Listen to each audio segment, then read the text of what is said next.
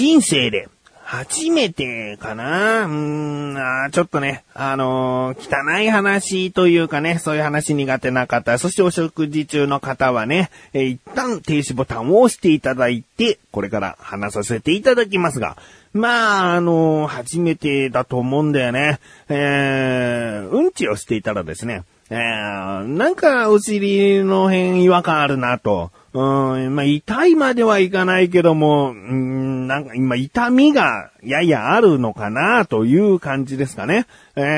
ー、で、まあ、そのまま仕事をしてね、座って仕事してるんですけれども、まあ、椅子に座ったまま、まあ、時間経つと、うん、まあ、違和感感じるなと思って。で、まあ、そのままですね、家に帰って、えー、お風呂入った時にですね、ちょっと確認をしたんですね。えー、指をちょっとこう触ってみたらですね、なんか、うーん、プリンとしたね。プリンとしたって言ったら大きな。コリンとしたね。コリンとした感じの。でもまあ柔らかいものがですね、お尻の穴さんの付近にですね、あったわけですね。えー、で、あ、これはもしかして、触っても痛くないんですよ。痛くないんだけれども、まあ、異物がぷくっと、イボのようにできている。ああ、これは噂のあれかと。ね。えー、イボジ、イボジちゃんなんだなと思ってね。あで、痛くないんですよ。うん、で、まあちょっとね、おならなんかをするときに、そう、便みたいになってて、こう、う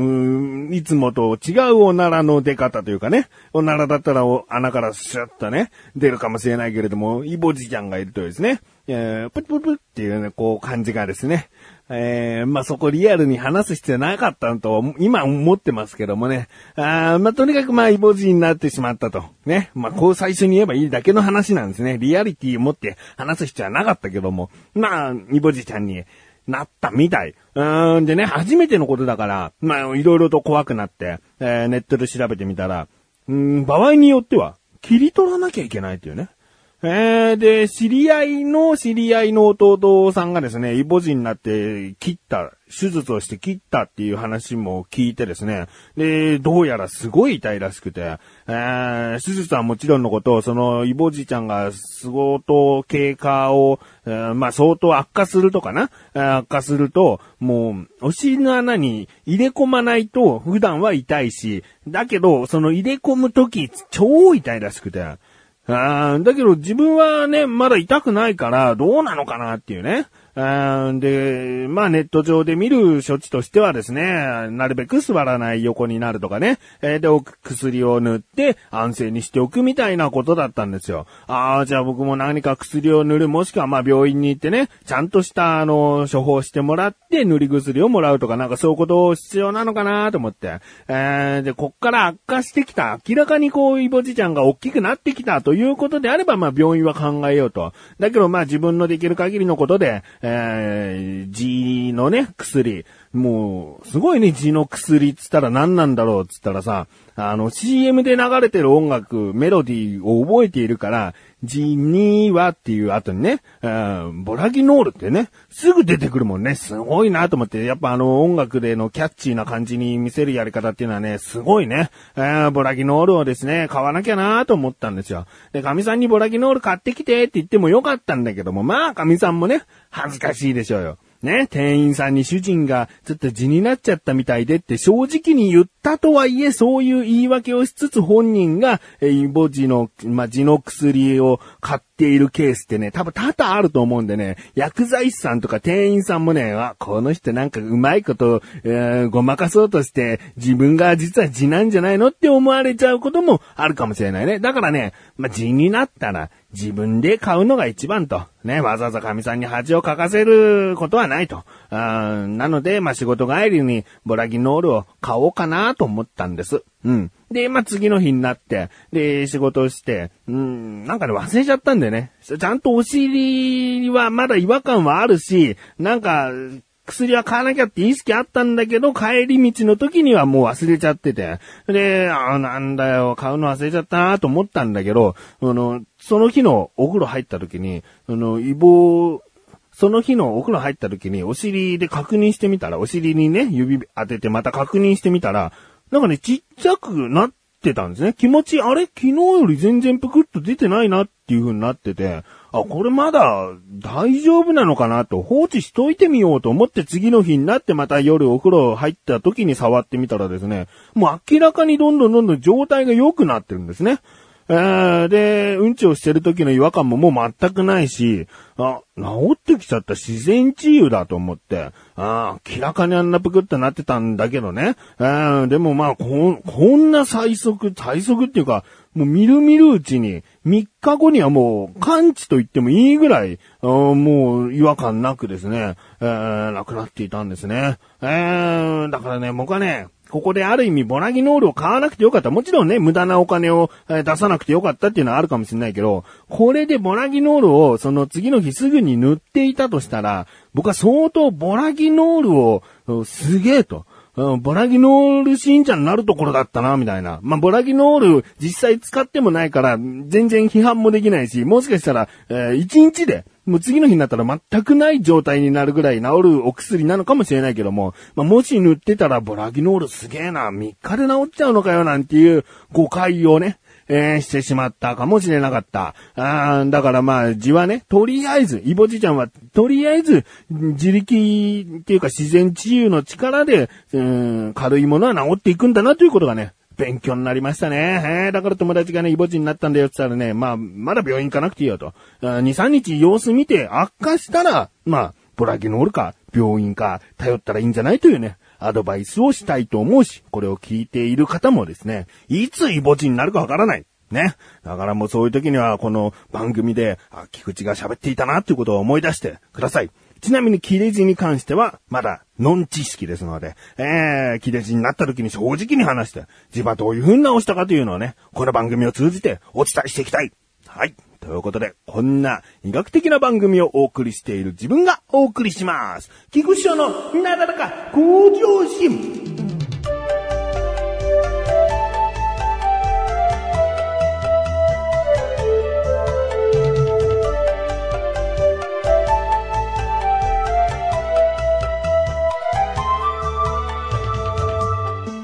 さあさあ、医学的な番組ではございませんでした。申し訳ございません。えー、コーナーに行きます。自力80%。このコーナーは日常にある様々な疑問や質問に対して自分で調べ自分で解決していくコーナーでもあり、リスナーの方からのご相談やお悩み解決していくというコーナーです。いや、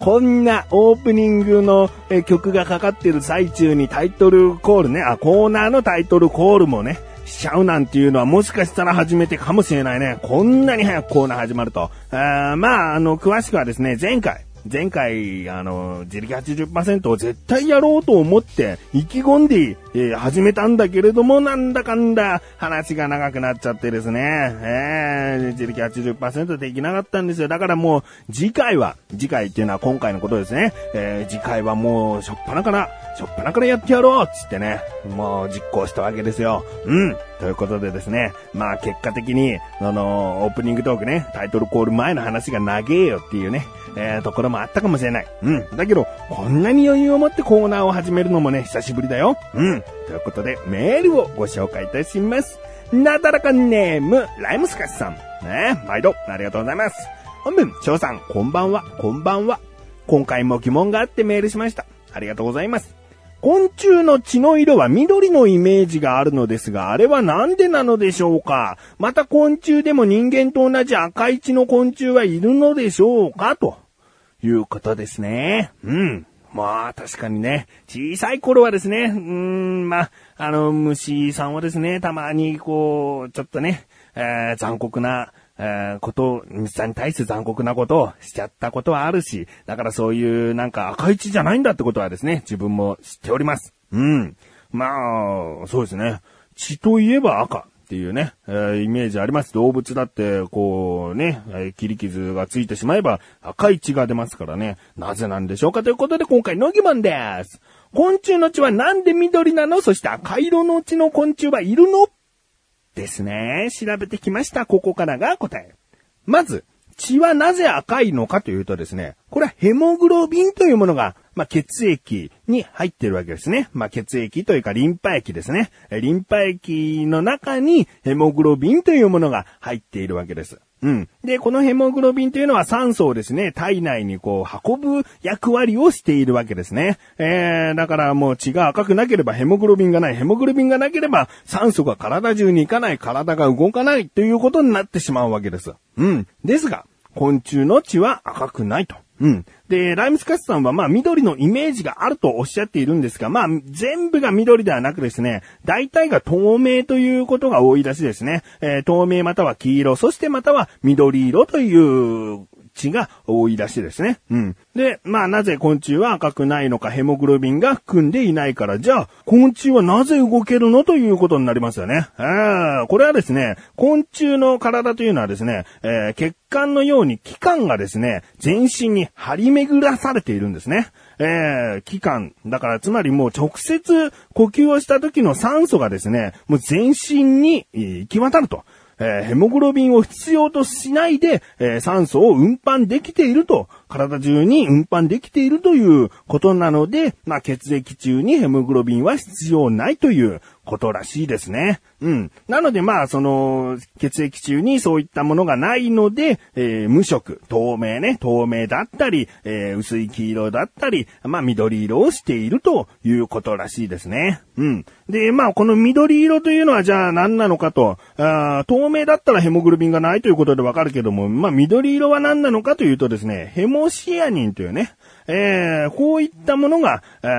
ーまあ、緑色というかね、青色になるらしいですね。うん。で、まあ、これはイカとかタコとかですね、軟体動物、えーなど、えーそういった動物の血液に含まれているものらしいですね。うん。でですね、じゃあ、赤色の血を含んだ昆虫はいるのかという、えーもう一つの疑問なんですが、こちら、いるらしいですね。えー、昆虫ではですね、ユリスカの幼虫、うんというのがですね、えーヘモグロビンを含んでおり赤い血をしていると。うん。ですがまあ、これはですね、酸素を運搬するためではなく、酸素をえ貯めておく、蓄えておくためのヘモグロビンらしいですね。うん。なのでまあ、えー昆虫にも赤い血を持った、えーものはいるんですが、まあ、人間のような生物とはちょっと違った、えー働きだよということらしいです。うん。ということで、ライムスカスさんいかがでしょうか？ライムスカスさんの血は、ちなみに何色かということをですね、ぜひメールで、えー一言書いてくださると、えー嬉しかったですね。うん、えー自分はちなみに赤色の血をしております。うん。ということで、こういった感じで日常にある様々な疑問や質問の方をお待ちしております。投稿法無理なだらかご助身を選択してどしどしとご投稿ください。以上、自力80%でした。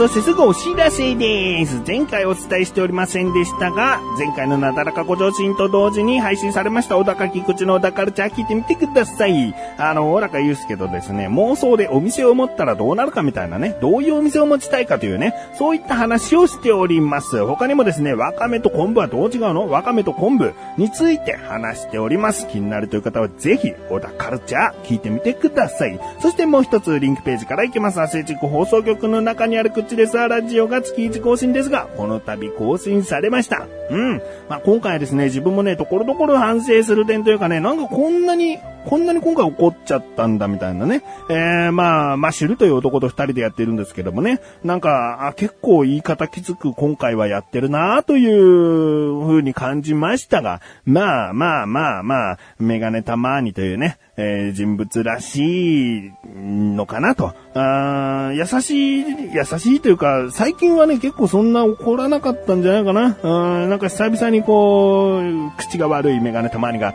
出たという感じです。うん。あとね、虚像恐怖症というね、この言葉ピンと来たりピンと来なかったりした方、気になった方、ぜひですね、えー今回のクッチレサーラジオ、聞いてみてください。ということで、なだらか小女子は毎週水曜日更新です。それではまた次回、お相手は菊池翔でした。メガネたまにでもあるんだよ。お疲れ様です。